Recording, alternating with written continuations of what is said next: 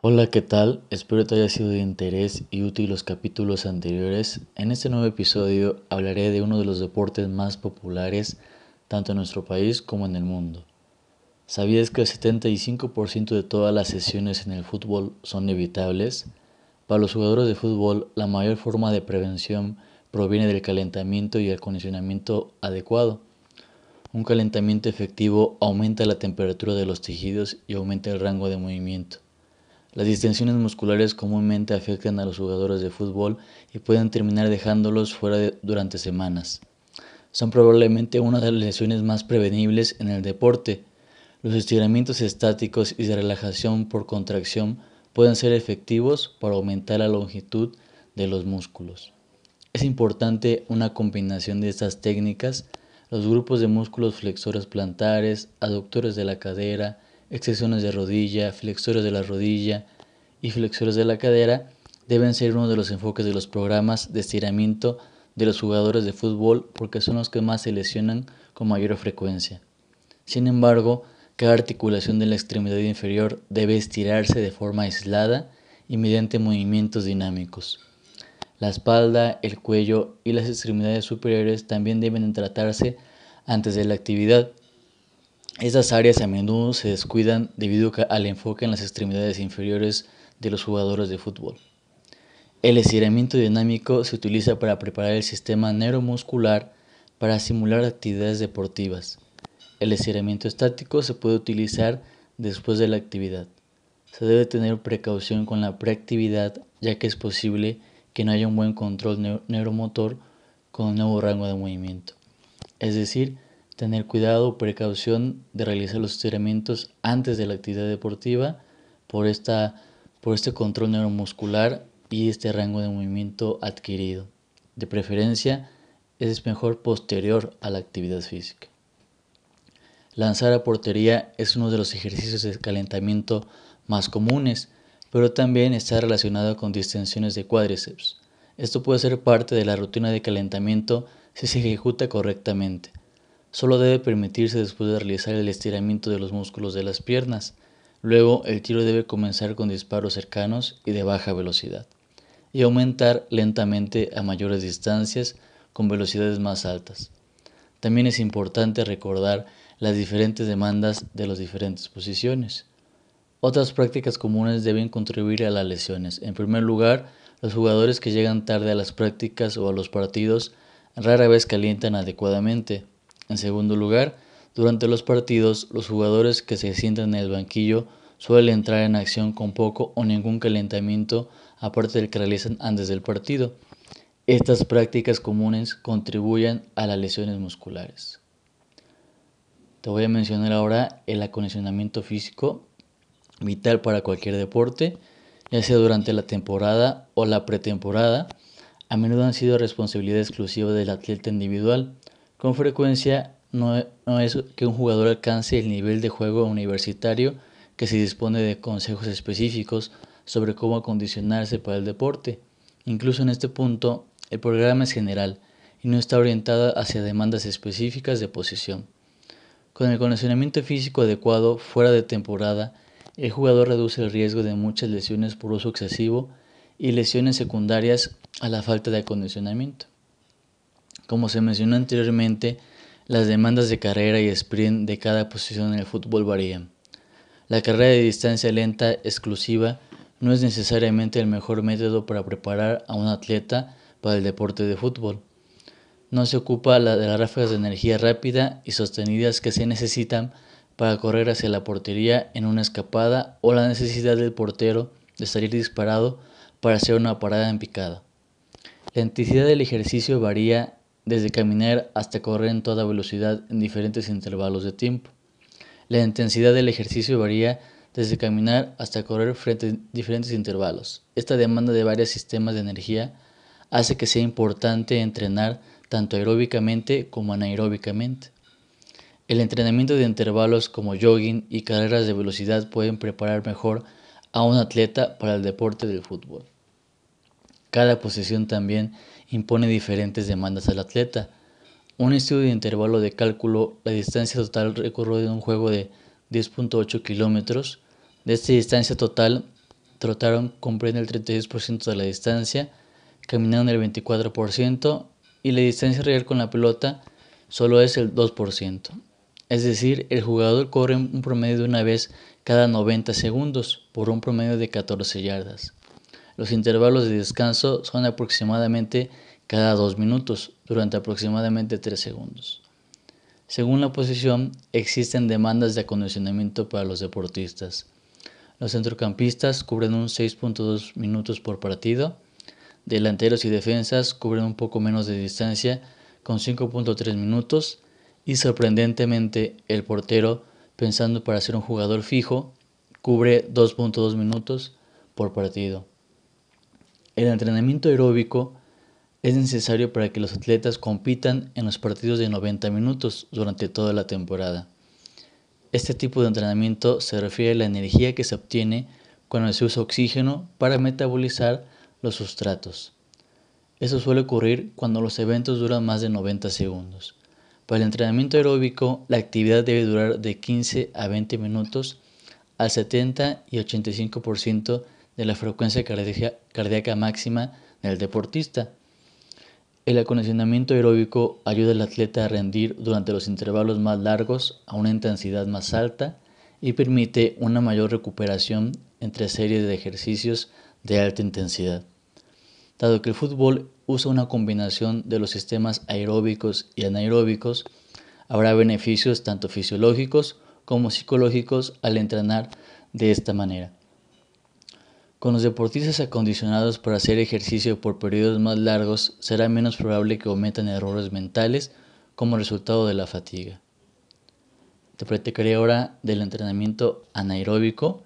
Se refiere a las actividades que duran menos de dos minutos. Se trata de las fuentes de energía de fosfágeno y ácido lático. El sistema de fosfágenos se utiliza casi exclusivamente en actividades que duran menos de 6 segundos.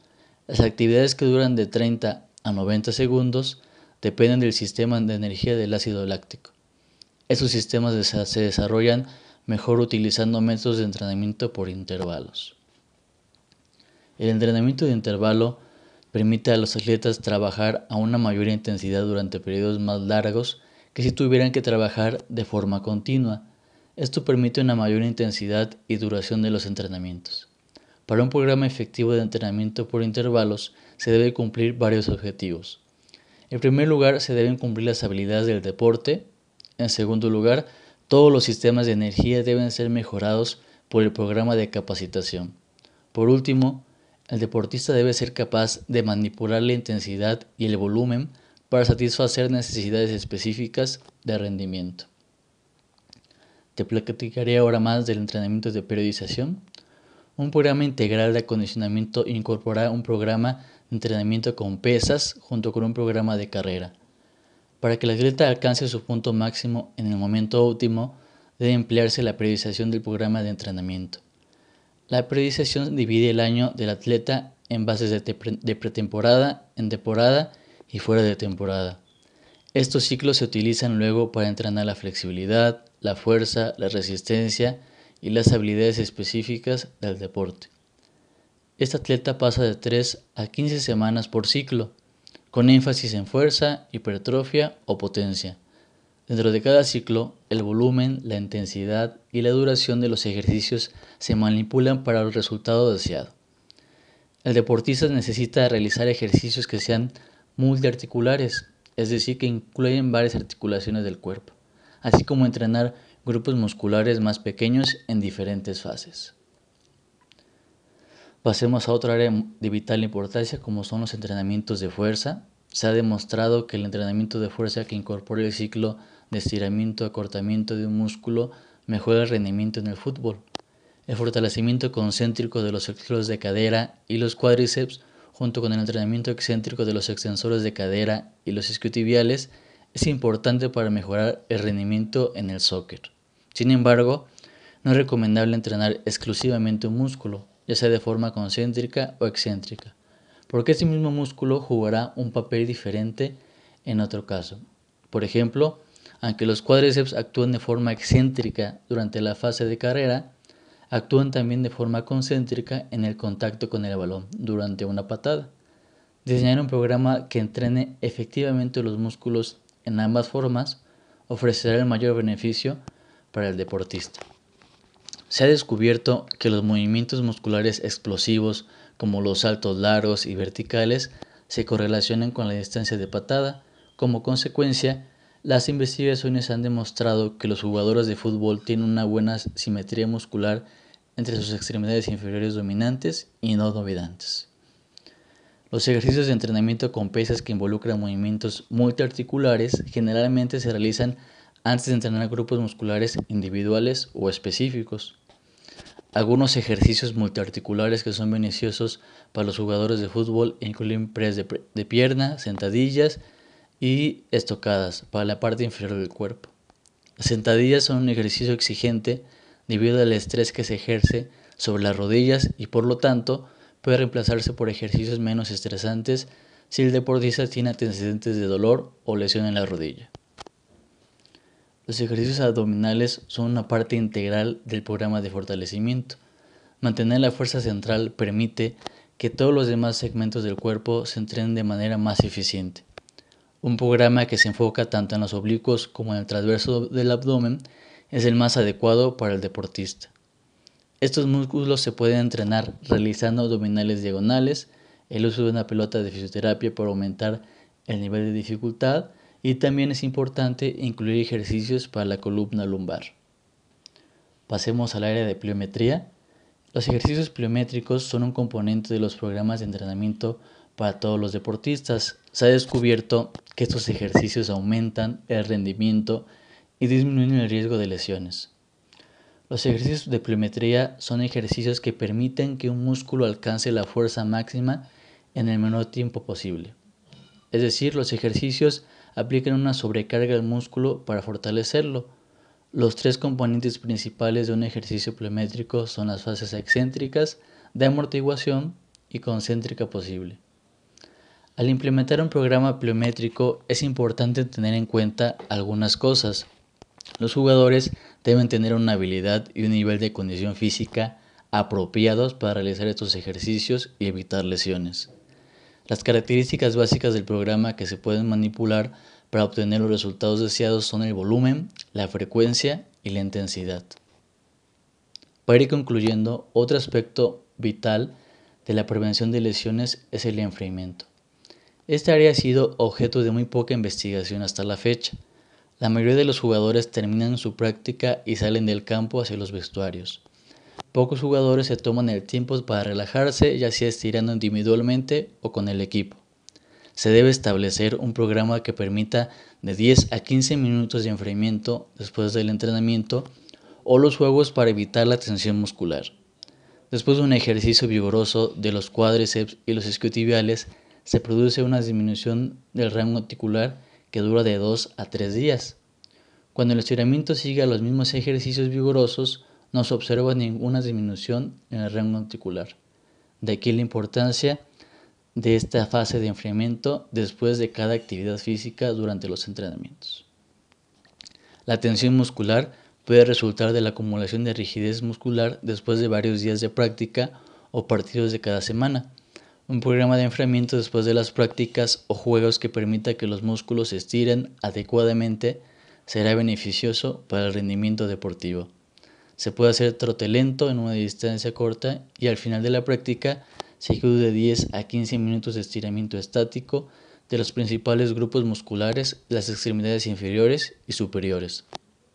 Espero les haya sido de mucha información, de, muy importante para ustedes, que les sirva y continuaremos con los episodios. Que tengan un excelente día, tarde, noche y hasta la próxima.